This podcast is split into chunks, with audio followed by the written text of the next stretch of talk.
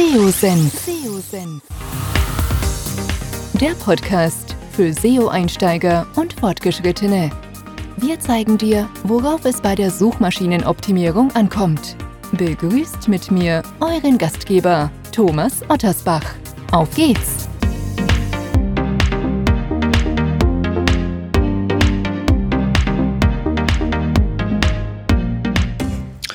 Ja, ich darf euch recht herzlich zu einer neuen Podcast-Episode willkommen heißen. Heute geht es im Podcast um strukturierte Daten. Ich finde das Thema extrem wichtig, weil es ja A, viele Aspekte bietet und häufig aus der Praxis heraus kann ich das sagen, oftmals unterschätzt wird, gar nicht genutzt wird. Und ähm, dabei sollte man wissen, dass man Google halt versteckte Hinweise geben kann, mehr Präsentationsfläche, ähm, was die Snippets angeht, erhält. Und ja, unter schema.org äh, gibt es diese ganze Klaviatur, hätte ich bald gesagt, der strukturierten Daten. Da gehen wir gleich nochmal drauf näher ein. Ich freue mich, dass die äh, Jennifer Lapp von HubSpot ähm, ja bei mir zu Gast ist und mit mir über das Thema ausführlicher sprechen will. Bevor wir das aber tun, Jennifer, stell dich doch kurz selber vor, was machst du genau bei HubSpot und äh, ja, und dann legen wir los. Ja, danke erstmal für die Einladung. Ich freue mich riesig hier zu sein. Besonders das Thema ist auch immer so ein bisschen, da reden kaum Leute drüber. Deshalb freue ich mich, dass wir strukturierte Daten heute besprechen können. Ich bin ähm, seit jetzt knapp vier Jahren bei HubSpot, hauptsächlich im SEO-Bereich unterwegs für die deutschen Blog- und Produktseiten und bin seit ja fast acht Jahren jetzt im Online-Marketing und SEO unterwegs. Vorher in den verschiedensten Agenturen, Startups und auch ein bisschen als Freelancer, aber eben seit äh, vier, knapp vier Jahren in-house ähm, SEO. Genau.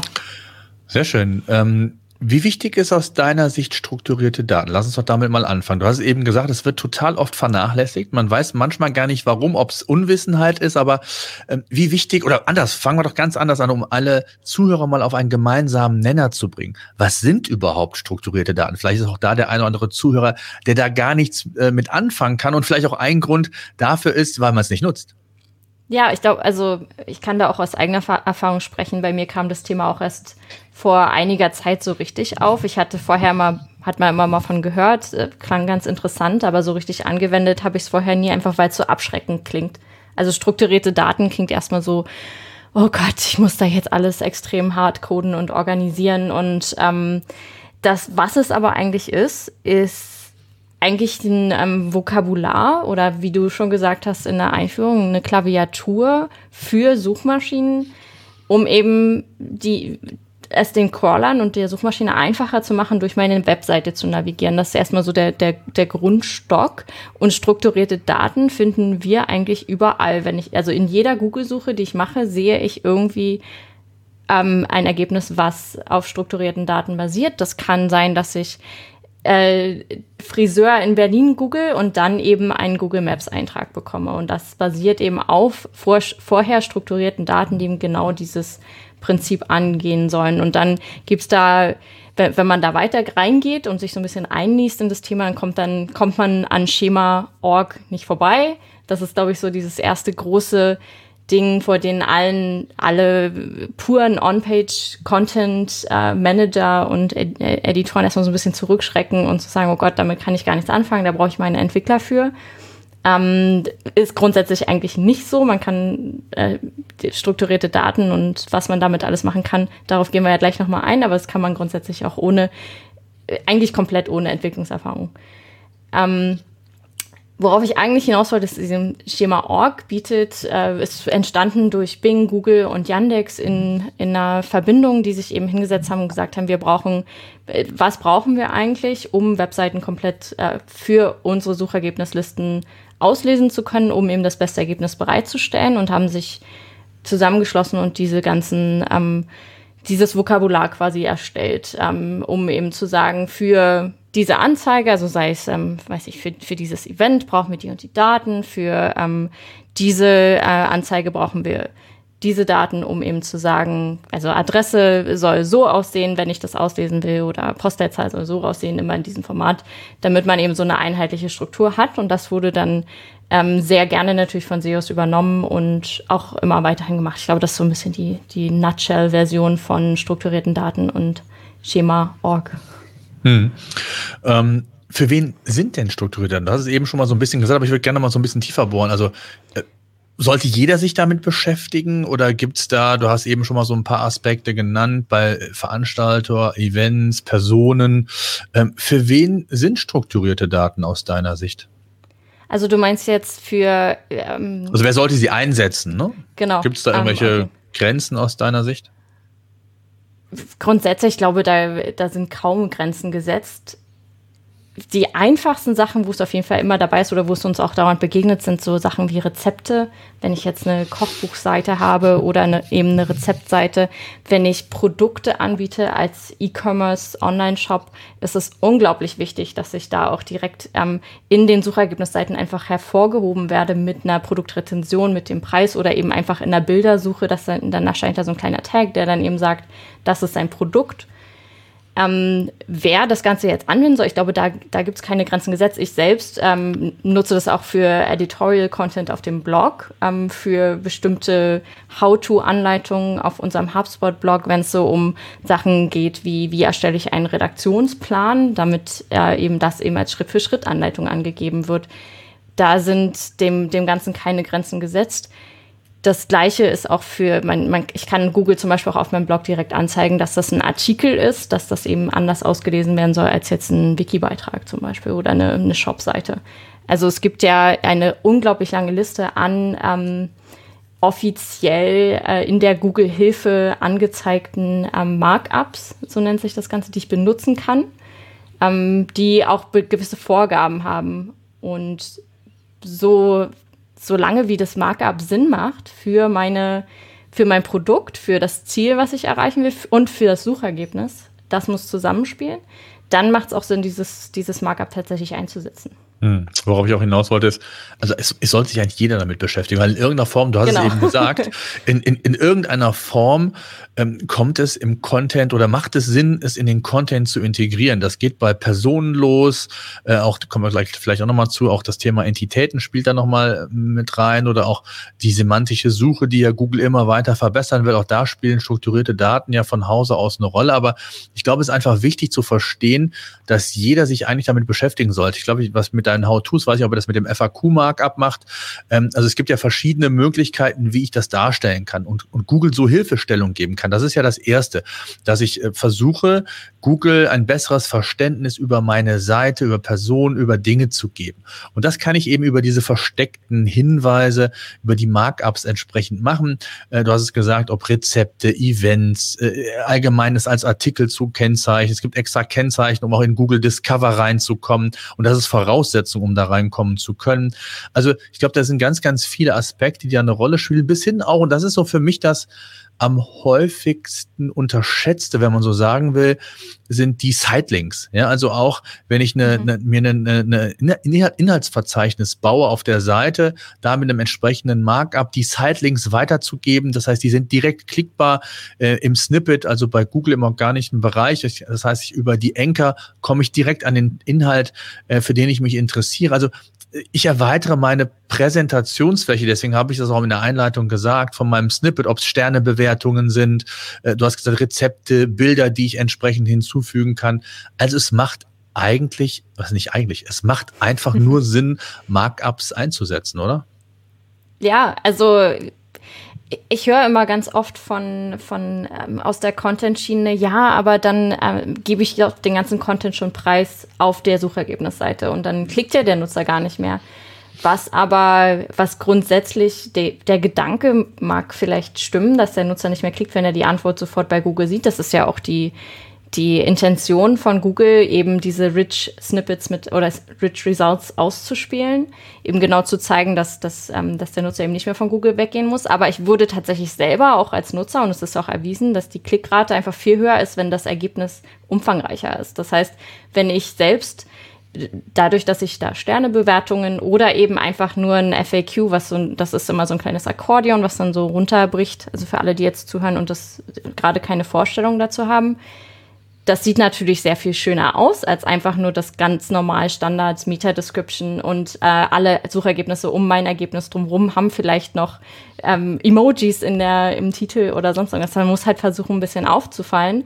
Und ich finde, durch weiteren Content, der hilfreich ist, fällt man viel positiver in der Google-Suche auf als durch Emojis oder Ausrufezeichen oder 100% kostenlos äh, für immer für alle. Ähm, das macht natürlich nochmal einen Unterschied.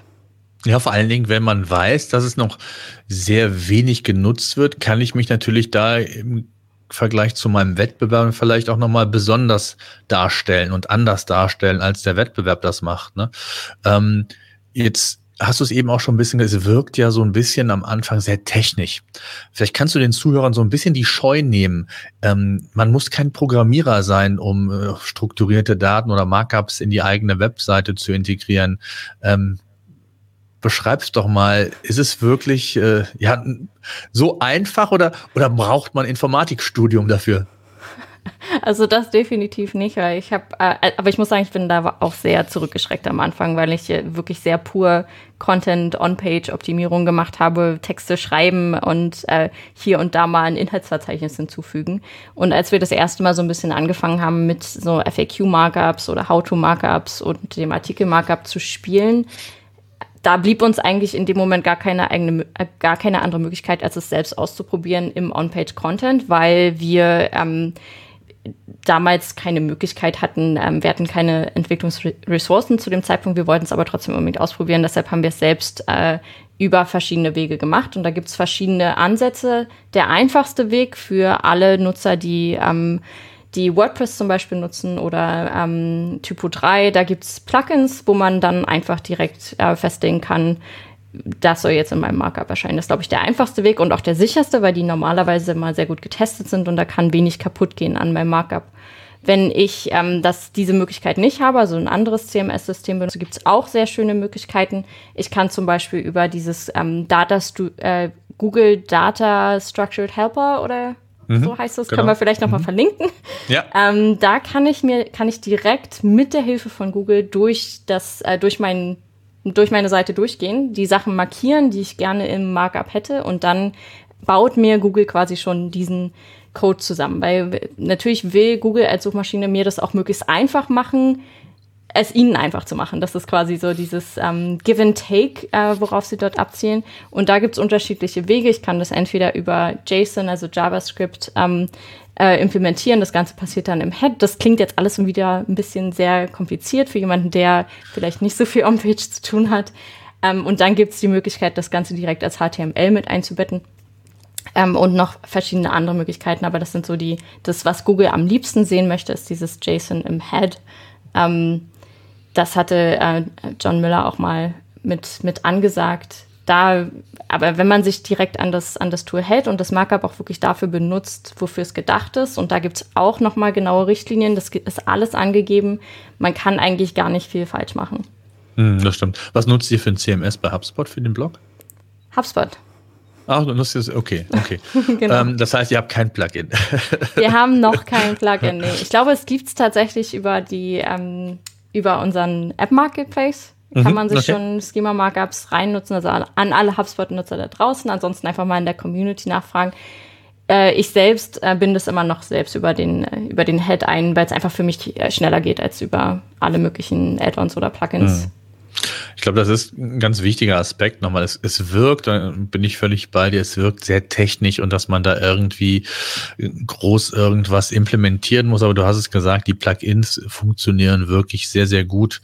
Ähm, gerade WordPress, also ich, ich kenne es von WordPress, Typo 3 kann ich jetzt nicht zu sagen oder Joomla auch nicht, aber gerade bei WordPress gibt es einige Plugins, äh, wo man das sehr schön mit definieren kann, was auch gut funktioniert. Das wird dann in, in, in, in, in JSON LD auch umgesetzt. Also von daher ähm, ist das wirklich der Schritt oder die, die Hürde, die zu nehmen ist, um strukturierte Daten ähm, zu übermitteln beziehungsweise zu verwenden, ist äh, aus meiner Sicht in den meisten Fällen sehr gering, außer man hat vielleicht was selbst gestricktes, was ich aber glaube, was nicht so der, der Normalfall ist und, wo man dann irgendwie das technisch dann doch irgendwie nochmal einbinden muss, dann könnte es auch was anstrengend werden, finde ich, aber äh, ansonsten ist das heutzutage keine Hürde mehr, es nicht zu tun. Und deswegen ist mir so wichtig und deswegen finde ich es so gut, gut, dass wir da heute drüber sprechen, äh, dass man da nochmal so ein Bewusstsein für schürt, dass strukturierte Daten extrem wichtig sind. Weil, kommen wir zum nächsten Punkt, ähm, auch das ist immer eine häufig gestellte Frage, sind strukturierte Daten ein Ranking-Kriterium? Das ist ähm, grundsätzlich nicht. Äh, das ist erstmal so die, die grobe Antwort, die wahrscheinlich auch äh, Google geben würde.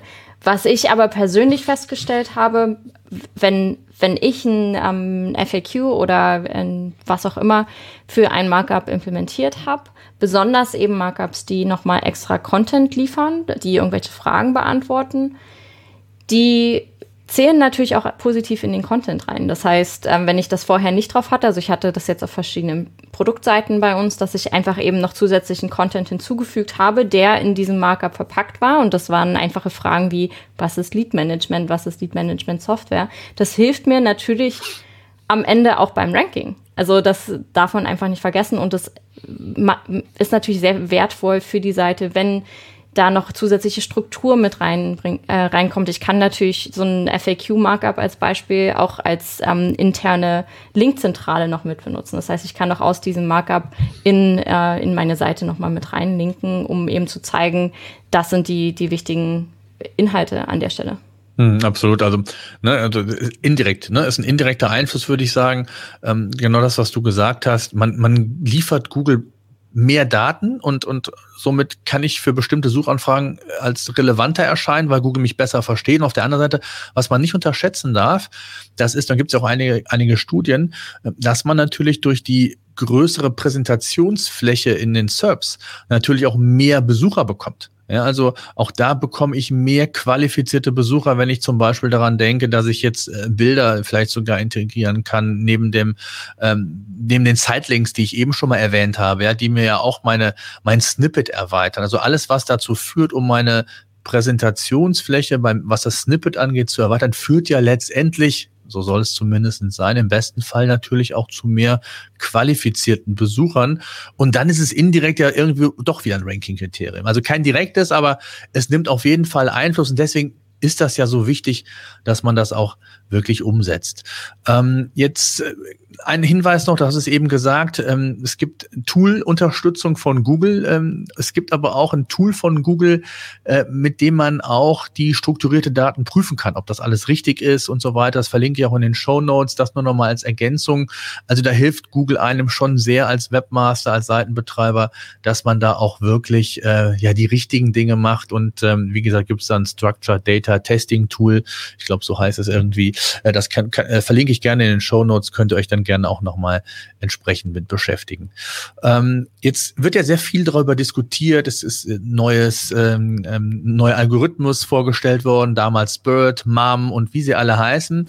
Äh, und äh, worauf ich hinaus will, Google versucht ja gerade so, was das Thema Entitäten, was semantische Suchen angeht, noch besser zu werden.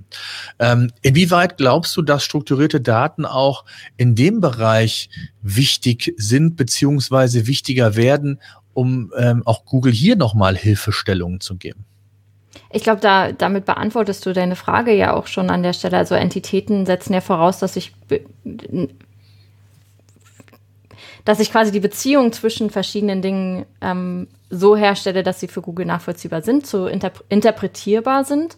Und genau das schaffe ich eben mit strukturierten Daten. Und das, die einfachsten Beispiele sind dann eben so Sachen wie Rezepte, wo ich bestimmte Sachen angeben kann, wie so sieht äh, eine Bolognese aus, so lange dauert die und das sind die Zutaten. Und dann gebe ich eben im Vokabular in den strukturierten Daten direkt zu, das gehört alles zu einer Bolognese, was wiederum weiter interpretiert wird und um dort eben noch andere Sachen abzuleiten, wie viel Kalorien hat die etc. Mhm, absolut. Habt ihr mal Tests gemacht bei euch bei HubSpot? Ähm, ich sage jetzt mal ähm, Markups ja oder nein. Also habt ihr das mal wirklich für euch hart äh, getestet oder ähm, habt ihr es einfach umgesetzt und, und es ist einfach so? Also wie intensiv habt ihr euch damit quasi auseinandergesetzt? Also wir äh, setzen Markups vor allem auf unseren wichtigsten Free-Produktseiten ein. Also wir haben ja ein kostenfreies CRM und das hat verschiedene Unterfunktionen wie Chatbot, Live-Chat, was auch immer. Aber auf diesen einzelnen Seiten haben wir Markups implementiert, die eben die häufigsten Fragen zum HubSpot CRM gleich mit beantworten und die auch ausgegeben werden, die durchaus sehr positiven Einfluss auf unsere Click-Through-Rate aus den SERPs haben. Da für, für die, was die regionalen Seiten angeht, sind wir gerade in diesem Moment quasi dabei, das alles umzusetzen. Das ist immer, also ich komme quasi vor unserem Gespräch jetzt, habe ich gerade daran gearbeitet, die ganzen Markups auf unseren deutschen Produktseiten einzubauen, was immer so eine gewisse Herausforderung ist weil mhm. äh, man im ersten Moment natürlich immer davor sitzt und sagt, ich muss das jetzt alles mit einbinden, aber es ist unglaublich lohnenswert, wenn die dann wirklich angezeigt werden. Also das ist vielleicht auch nochmal ein ganz wichtiger Punkt, den wir noch gar nicht angesprochen haben. Nur weil ich jetzt das Ganze angebe als Markup, heißt das nicht, dass es in den Suchergebnissen tatsächlich auch ausgespielt wird als Markup. Also wir hatten stimmt, jetzt ja. auf mhm besonders auf HubSpot.com. Ich glaube, wir hatten 70 Prozent der Markups, die wir implementiert haben, die dann tatsächlich auch so ausgegeben wurden. Das kommt immer auf, die, auf der, den Suchintent an, das kommt immer auf die, den Rest der Suchergebnisseite an. Also wenn Google jetzt entscheidet, dass die äh, die Suchergebnisse schon ausführlich genug sind, dass da vielleicht irgendwie ein Featured Snippet schon angezeigt wird, noch ein Knowledge Graph und darunter irgendjemand anders schon äh, ein FAQ zum Beispiel an, ausgegeben wird, dann ist es sehr unwahrscheinlich, dass bei unserer Seite jetzt auch nochmal ein FAQ angezeigt wird. Also da, ähm, das kommt immer auf das Suchergebnis an. Hm. Glaubst du, ähm, jetzt nochmal gerade auch auf, das Thema semantische Suche, ähm, da spielt ja auch das Thema Voice Search immer wieder mal eine Rolle. Glaubst du, dass es alles einhergeht, dass es also grundsätzlich wichtig ist, auch für die, für die Zukunft? Ähm, da sich nochmal neu zu strukturieren, weil strukturierte Daten, du hast es eben gesagt, gibt es ja in unterschiedlichen Formen, angefangen vom Artikel, Bewertungen, äh, bis hin auch Videoimplementierung und auch das sind ja alles wieder Formate, die immer wichtiger werden, auch bei Google oder in den Suchmaschinen insgesamt immer wichtiger werden. Und ähm, glaubst du, dass das ein, ein gewichtigeren Einfluss in Zukunft haben wird und deswegen aus deiner Sicht es sinnvoll ist, sich da eher heute als äh, gestern äh, damit zu beschäftigen? Auf jeden Fall. Also besonders, wenn man sich jetzt anguckt, was gerade, also in, in, in der Übersicht von Google, wo ich sehen kann, welche strukturierten Daten ich im Moment nutzen kann, die auch ausgespielt werden von Google. Da sind ja immer so kleine Beta, Betas dabei und im Moment ist da zum Beispiel das Speakable Snippet oder Speakable Markup, was gerade mhm. getestet wird in den, in den USA, wo eben auch direkt angezeigt wird, dieser Content wäre als äh, Text-to-Speech geeignet was ja auch für die für Voice Search sehr sehr wichtig ist. Ich bin gespannt, wie sich das Ganze in anders, also in nicht englischsprachigen Märkten entwickelt. Besonders in der deutschen Sprache haben wir ja immer so ein bisschen äh, Voice Search und Text to Speech unsere eigenen kleinen Herausforderungen. Aber besonders eben was äh, die, die die ganze wie sich der Nutzer gerade verhält, wenn er eine Voice Search macht. Wenn ich jetzt da, da sind ja die Ergebnisse ganz anders. Im Moment ist es viel, besonders bei den, bei den Markups und bei Structured Data, ist viel visuell. Also viel, was ich eben diese How-to-Anleitung, die nochmal ein Bild mit dazu haben oder eben eine, ein Rezept oder das Karussell von den verschiedenen Artikeln, wo ich die, die Bilder direkt angezeigt bekomme oder eben die Produktseiten. Ich bin sehr gespannt, wie sich das Ganze für Voice Search entwickelt und was dann da mit ausgegeben werden kann. Ich denke mal, dass da viel auch was Podcast, also jetzt, wo wir gerade in einem Podcast sind, da wird bestimmt auch viel passieren, ähm, wie man eben kennzeichnen kann im Beitrag, dass da äh, ein Google Podcast mit ausgegeben wird in der, in der Google-Suche. Mhm. Ähm, was glaubst du, wie groß ist der Einfluss, wenn wir mal so ein bisschen auch nochmal an die SERPs denken, auch an die verschiedenen Varianten, Rich Snippets, Featured Snippets, der Knowledge Graph? Ähm, inwieweit äh, spielen da Markups aus deiner Sicht eine, eine, eine gewichtige Rolle? Also besonders für, für Featured Snippets haben wir die Erfahrung gemacht, wenn ich, also wir haben bestimmte Bereiche auf unserer Seite auch gekennzeichnet für Google, dass das äh, unser Preferred Featured Snippet für diese Frage ist. Und es wird tatsächlich auch sehr oft genauso ausgegeben, wie wir es eben vorlegen. Manchmal funktioniert es nicht über unsere strukturierten Daten, aber da wieder genau das gleiche, was wir vorhin schon angesprochen haben. Nur weil ich eben Google sage, dass das jetzt genau das ist, was ausgegeben werden soll in diesem Rich Result, heißt das nicht, dass es auch tatsächlich ausgegeben werden muss am Ende. Und das gleiche auch für, für Featured Snippets in, in meinem Content. Mhm. Du hast gerade ein Stichwort genannt. Ich glaube, das ist für viele auch nochmal spannend, dass man Google bestimmte Textbereiche quasi empfehlen kann. Ähm, wie macht ihr das genau und was muss man daran beachten? Das Wichtigste dabei ist eigentlich, dass man sich für das jeweilige Suchergebnis auch genau anguckt, wie das im Moment aussieht. Also wie, ähm, wie lang ist so ein Featured Snippet, äh, wie, wie sieht das, gibt's da überhaupt gerade im Moment äh, ein Featured Snippet? Featured Snippet äh, ist ja eigentlich nur ein, ein Textbaustein, der gerade schon eine Suchanfrage direkt beantwortet. In dem Fall, also nehmen wir jetzt zum Beispiel digitales Marketing ist eine Suchanfrage, wo wir relativ weit oben sind. Ich glaube, wir haben da auch gerade das, das Featured Snippet.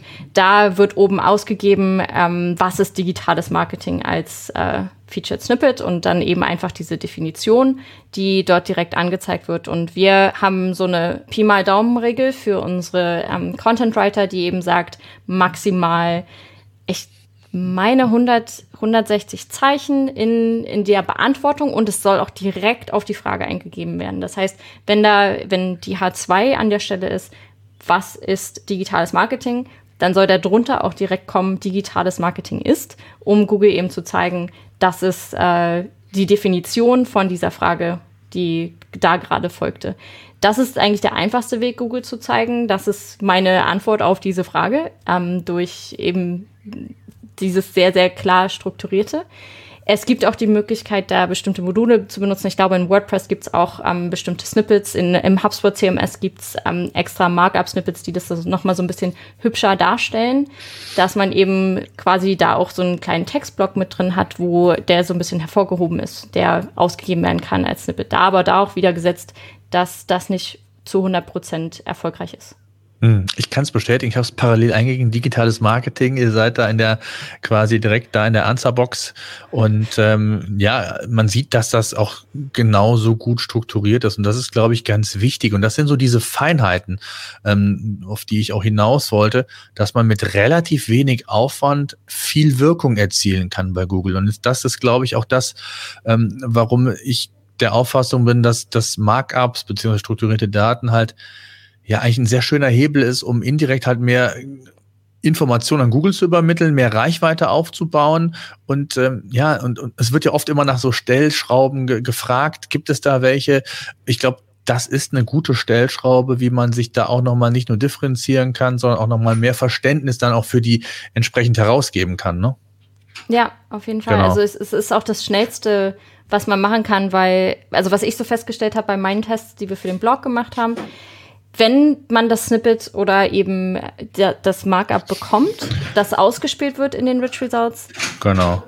Dann wir haben das bei PageRank, das haben wir das mal, haben wir das auch mal so gemacht, da haben wir, da haben wir mal so einen Test gemacht, ne, haben das mal weggelassen und haben mal analysiert, dass auch das ist nochmal ein Tipp, ähm, einfach mal zu gucken, wie sieht das überhaupt Status heute aus? Gibt es ein FAQ ja. äh, äh, irgendwo? Nein, gibt's nicht. Dann haben wir es eingebaut und ähm, das hat ganz andere Wirkungen erzielt. Also ne, wir haben das wirklich auch deutlich gespürt, dass andere Ergebnisse, mehr Besucher nochmal kamen. Also es ist extrem wichtig, sich da so Hilfestellung, wie, wie nenne ich immer so schön, Google ist eigentlich so die beste Marktforschung, nicht nur um zu erfahren, was der, was der Nutzer erwartet und will, sondern auch um zu sehen halt, ähm, was kann ich da vielleicht sogar noch besser machen und wo liegt, liegt Potenzial auf der Straße, ne?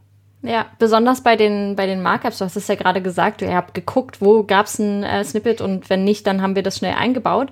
Das ist auch so mit der einzige Punkt im SEO, wo man tatsächlich sofort was sehen kann. Also ja. es ist ja sehr viel, ähm, Suchmaschinenoptimierung ist halt immer ein Marathon, wird immer, es dauert, es dauert, es dauert. Und ich glaube, wenn man mit den, einfach mit den Suchergebnisseiten spielen kann und eben solche Sachen ausprobiert, das ist das Einzige, wo man wirklich sofort Ergebnisse sehen kann. Hm, absolut, genau. Das ist genau wie mit dem Snippet Meta, mit dem Title Meta Description, ne, das mal zu verändern, äh, ist genau die gleiche. Äh, ich hätte bald gesagt Baustelle. Äh, da siehst du kurzfristige Erfolge beziehungsweise Veränderungen. Deswegen äh, ist das so eine äh, eine Balance Title äh, Meta Description, also das gesamte Snippet letztendlich, ähm, da wo man dann auch kurzfristige Erfolge messbar spüren kann, wo es eben nicht Monate dauert, bis man da irgendwie die mhm. Auswirkungen mhm. sieht. Ne? Ähm, was sind denn so die, die wichtigsten Markups, die ihr verwendet? Ähm, du hast ja eben schon mal eins genannt, FAQ. Ähm, was gibt's so noch? Was sind so eure Basic Markups, die ihr verwendet, um da vielleicht mal so ein bisschen Inspiration zu geben, wie ihr da vorgeht? Ähm, also als äh, B2B im SaaS-Business für uns hauptsächlich Markup, Sitelinks, die ähm, äh, die Videotags sind sehr wichtig. Grundsätzlich, aber das, das ist eigentlich so unser, unser Hauptschlachtschiff, äh, sage ich mal, also wo wir wirklich auch sehr, sehr viel mit, mit arbeiten, sehr viel mit experimentieren. Was ich persönlich im E-Commerce zum Beispiel gesehen habe, sieht noch mal ganz anders aus. Also wir, da spielt man viel, viel mehr mit Bewertungen, äh, mit den einzelnen Reviews. Man kann mit ähm, im App Store-Bereich äh, direkt anzeigen lassen, dass es ein iOS oder eine Android-App dazu gibt. Ähm, man kann äh, Events tatsächlich direkt anzeigen lassen, wo, wann äh, das stattfindet und wie teuer das Ganze ist. Also da da sind wirklich keine Grenzen gesetzt, einfach mal durchgehen. Unsere Hauptpunkte sind tatsächlich ähm, das FAQ und die Sitelinks. Das sind so, und es sind auch meine Lieblings- äh, äh, Markups, muss ich sagen, einfach weil die Content-rich sind. Also da wirklich viel nochmal hintersteckt, die ganzen, die ganz aufzubereiten. Ja, absolut. Und vor allen Dingen, man darf auch einen Aspekt nicht vergessen bei der ganzen Geschichte, ist natürlich auch den Nutzer. Ne? Wir haben ja bisher immer sehr häufig über, über Google gesprochen, über die versteckten Hinweise, dass man indirekt natürlich dann auch mehr Reichweite bekommt, aber auch so was die Usability angeht, wenn ich mal an Sitelinks denke, äh, gerade wenn ich mit dem, mit dem Handy unterwegs bin und habe dann ein schönes Inhaltsverzeichnis, wo Sprungmarken äh, drin sind, wo ich direkt dahin gewiesen werde an die Stelle, äh, für die ich mich gerade in dem Moment interessiere interessiere. Und das Gleiche gilt ja dann auch, wenn ich im, äh, im Snippet integriert bin mit den Sitelinks. Wenn ich da draufklicke, dann werde ich nicht an den Text anfangen äh, weitergeleitet, sondern direkt an die Stelle, die ich dann auch äh, in den Sitelinks entsprechend angeklickt habe. Und das ist ja dann Teil des Inhaltsverzeichnisses. Und somit ähm, habe ich natürlich auch als Nutzer oder gebe ich dem Nutzer ähm, eine ganz andere Möglichkeit äh, zum direkten Austausch, zum direkten Konsum ähm, zu kommen und äh, vielleicht diese Anfrage eher zu befriedigen, ähm, weil ich ihm dann genau das auch anzeigen kann oder er das vorfinden kann, wonach er gesucht hat. Ne? Ja, ich finde ich finde das auch ein sehr schönes Beispiel, was du gerade genannt hast. Für mich ist das immer so ein bisschen wie so, eine, so ein Blick ins Buch wenn ich auf der selbst äh, Sachen google und halt gucke und da ist schon äh, mir quasi das Inhaltsverzeichnis vorgegeben, dann weiß ich ja auch schon genau, was mich in dem Beitrag erwartet. Und mhm. wenn ich dann wirklich drauf, zum einen ist dann natürlich meine Verweildauer viel länger auf dem Beitrag, weil ich wirklich schon vorher gesehen habe, was ist drin und brauche ich das tatsächlich und wollte ich das jetzt genau gerade sehen. Während äh, ich vielleicht so mit einer ganz anderen Intention auf diesen Beitrag gegangen bin, äh, dann aber festgestellt habe, dass das eigentlich gar nicht meine Frage beantwortet und dann gleich wieder zurückgehe. Also wenn ich da jetzt vielleicht im Endeffekt weniger Klicks bekommen habe an der Stelle, nehmen wir jetzt mal an, dafür habe ich aber viel hochwertigeren Tra Traffic bekommen. Hm, absolut. Und was natürlich auch nochmal ist dann so der, der Nebeneffekt dann, durch die Erweiterung meines Snippets und durch die Tatsache, dass Google auch extrem viel, ich sag mal, AB testet, ähm, es ist ja so, dass manchmal der Sitelink äh, an, an dritter Position des Inhaltsverzeichnisses verwendet wird, mal an letzter Stelle. Da wird ja sehr viel oder da testet Google ja auch viel, welche Sitelinks funktionieren am besten. Das heißt, ich habe im Grunde genommen nochmal ein Bereich äh, zusätzliches Testing für Google und äh, somit ähm, ja habe ich nicht nur die Gewissheit, dass ich mich vielleicht vom Wettbewerb differenziere, sondern wenn Google die Möglichkeit bekommt, äh, die die ganzen Bereiche nochmal entsprechend ähm, besser zu testen, dann ist es natürlich auch nochmal für Google äh, besser. Und so habe ich eigentlich nur eine Win-Win-Situation und von daher äh, ja bleibe ich dabei. Es ist einfach extrem wichtig, äh, mit äh, strukturierten Daten zu arbeiten. Ähm, haben wir irgendwas Wichtiges vergessen, was dir zu dem Thema einfällt, auch aus der Praxis, was ihr noch beachtet zum Thema strukturierte Daten? Ich glaube, einer der, der wichtigsten Punkte, die wir ganz am Anfang gesagt haben, ist, man muss sich tatsächlich einfach mal rantrauen und vielleicht auch noch mal auf das Thema, wie, also wann mache ich das dann eigentlich? An welcher Stelle kann ich strukturierte Daten einsetzen? Und da ist, glaube ich, das Thema Content-Vorbereitung sehr wichtig, dass ich halt einfach sage, ich, ich schaue mir ja, bevor ich Beiträge oder bevor ich eben mein, mein Content in die Welt schicke, schon an, wie das Suchergebnis aussieht. Das heißt, wenn ich äh, da schon feststelle, dass da viele weitere Fragen der Nutzer gestellt werden, dass da ein Snippet auftaucht, das das und das beantwortet, dann kann ich ja schon in der Contentplanung festlegen, an dieser Stelle möchte ich gerne, dass da die Anleitung für, wie schreibe ich eine Executed Summary oder so, dass die mir auch direkt als Schritt-für-Schritt-Anleitung ausgegeben wird, damit die eben genauso von Anfang an in den Google-Suchergebnissen erscheint, wenn ich dann ranke. Das ist auf jeden Fall noch ein Tipp, den wir tatsächlich auch in unserer, in unserem Content Briefing schon mit drin haben. Wenn unsere Autoren ans Schreiben gehen, dann wissen die auch schon genau, dass ich eben geplant habe, dass dort im Suchergebnis ein FAQ hoffentlich äh, Daumen gedrückt an der Stelle, dass das auch ausgegeben wird, aber dass das eben auch schon in der Contentplanung berücksichtigt wird. Hm. Und ich glaube, noch ein weiterer Tipp ist, auch das kann ich mir vorstellen, dass da eine Frage daraus entsteht, wenn man sich bisher nicht mit dem Thema beschäftigt hat. Wie würdest du da vorgehen bei bereits vorhandenen Inhalten? Würdest du da irgendwie nach dem Pareto-Prinzip vorgehen, nur für die 20 Traffics-stärksten Seiten das zu machen? Oder hast du da einen Tipp? Ähm, ich, da kann ich nur aus eigener Erfahrung erzählen, was, wie ich das selbst mache für unsere Seiten. Und zwar schaue ich auf also das ist sehr, sehr individuell, die Entscheidung. Das geht natürlich bestimmt viel spezifischer und wissenschaftlicher, als wie ich das im Moment mache ich schaue tatsächlich auf alle Top 10 Rankings, die wir haben, weil für die ist es natürlich sehr viel interessanter, weil da auf den ab Seite 2 kaum noch Rich Results ausgegeben werden von Google. Das heißt, ich schaue, wo sind wir in den Top 10, wo werden dort schon Rich Results ausgegeben, weil da ist die Wahrscheinlichkeit dann geringer, dass mein Rich Result auch mit angezeigt wird.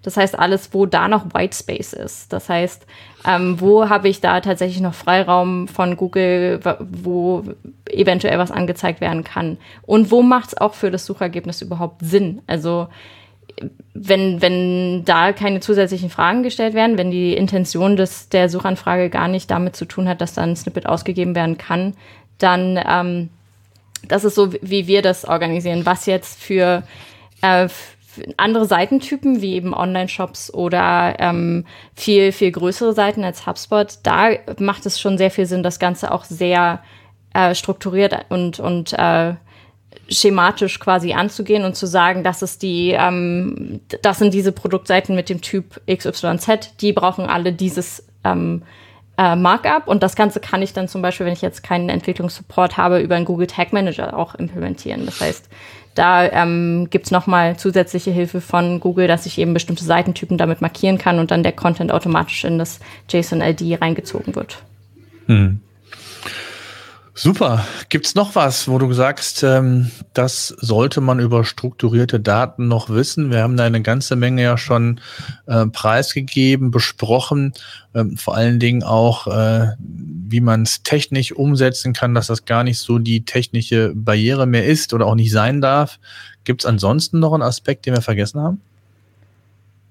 Ähm, ich glaube, man kann nur noch mal kurz klar machen, dass es sehr unterschiedlich ist je nach Branche wie man das mhm. angehen sollte. Ja. Ähm, besonders eben, wie ich es gerade angedeutet habe, dass es ein Unterschied ist zwischen B2B SaaS-Blog, was jetzt HubSpot ist, und was, was Online-Shops angeht. Oder eben ähm, Rezeptseiten oder äh, Review-Seiten, ähm, je nachdem, was man eben, eben gerade anbietet. Da sollte man sich vorher auf jeden Fall sehr viel Gedanken darüber machen, wie setze ich die Strategie ein und was äh, was kann ich da erreichen mit und was, äh, wie soll das Ganze aussehen. Der einzige Tipp am Ende ist, glaube ich, einfach keine Angst haben davor, dass, äh, weil man kann nicht viel falsch machen, man kriegt sehr viel Hilfe, man kann in der Search Console genau äh, nachschauen, wie äh, wird das Ganze ausgegeben, funktioniert das Ganze auch, ähm, gibt es da irgendwelche Fehler, die da gerade auftauchen. Also da ähm, wird man schon sehr geführt von Google. Mm, absolut. Ähm, bis zu einem gewissen Grad hast du, hast du eben gesagt, kann man in der Search-Konsole nachvollziehen. Ich glaube, Sitelink-Klicks werden nicht erfasst in der Search-Konsole. Ähm, was ich schade finde, weil das wäre ja mal ein ganz spannend für, für uns als Nutzer ja mal, oder nicht als Nutzer, sondern als Seitenbetreiber zu erfahren, wie oft werden diese Site-Links auch tatsächlich angeklickt. Ne? Und äh, auch das könnte man theoretisch ja nochmal optimieren oder granularer nochmal. Also äh, da gibt es natürlich so ein paar spannende Aspekte. Aber genau, das ist, glaube ich, wichtig und ich glaube, du hast das Wichtigste gesagt. Einfach starten, einfach machen und, und das wird, da wächst man rein. Ne? Und ähm, wenn ich dann zum Beispiel äh, gerade in der heutigen digitalen Zeit vielleicht ein, ein Event habe, ein Online-Event, ein digitales Event, dann kann ich innerhalb der Seite ähm, eben auch dieses Event äh, integrieren und das hilft mir dann auch wiederum. Das heißt, ich kann es kombinieren. Videos hast du gesagt, Events, Rezepte. Also es gibt so viele Markups für die verschiedenen Bereiche. Und wenn man sich da mal, und das sind so meine Erfahrungen, mal so die, die wichtigsten fünf bis zehn, zehn ist vielleicht sogar schon zu viel, wenn man die mal vor Augen hat und, und die immer versucht in den jeweiligen Content zu integrieren, dann hat man, glaube ich, schon viel geschafft, oder? Ja, auf jeden Fall. Dann macht man auf jeden Fall sehr viel mehr als andere würde ich jetzt Sehr einfach schön. mal zusammenfassen. Perfekt. Das war ein super Schlussgedanke. Ich danke dir sehr für deine Zeit. Sehr, sehr spannend, ähm, auch mal zu sehen, wie ihr damit umgeht und dass ihr da immer noch in so einem Prozess seid. Auch das war ja ganz spannend, äh, mal zu erfahren. Und es zeigt, glaube ich, auch, dass man im SEO nie fertig ist. Ne? Das ist ja auch so ein, ein Mythos, ähm, dass man SEO so eine einmalige Geschichte ist. Nein, es ist ein Prozess und man ist nie fertig. Man findet immer was und man kann immer wieder an der einen oder anderen Stellschraube nachjustieren. Und das sollte man auch tun, wenngleich man natürlich nicht den Fokus verlieren darf. Auch das ist bei vielen Einsteigern und Fortgeschrittenen auch zum Teil immer ein Problem. Und da richtet sich ja insbesondere unser Podcast auch hin, da nicht immer auf allen Hochzeiten tanzen zu müssen, sondern das irgendwie so ein bisschen auch mit Struktur zu machen. Aber ähm, es gibt halt so ein paar Stellschrauben, die sollte man einfach regelmäßig im Blick haben. Ne? SEO-Senf. Der Podcast für SEO-Einsteiger und Fortgeschrittene. Wir zeigen dir, worauf es bei der Suchmaschinenoptimierung ankommt.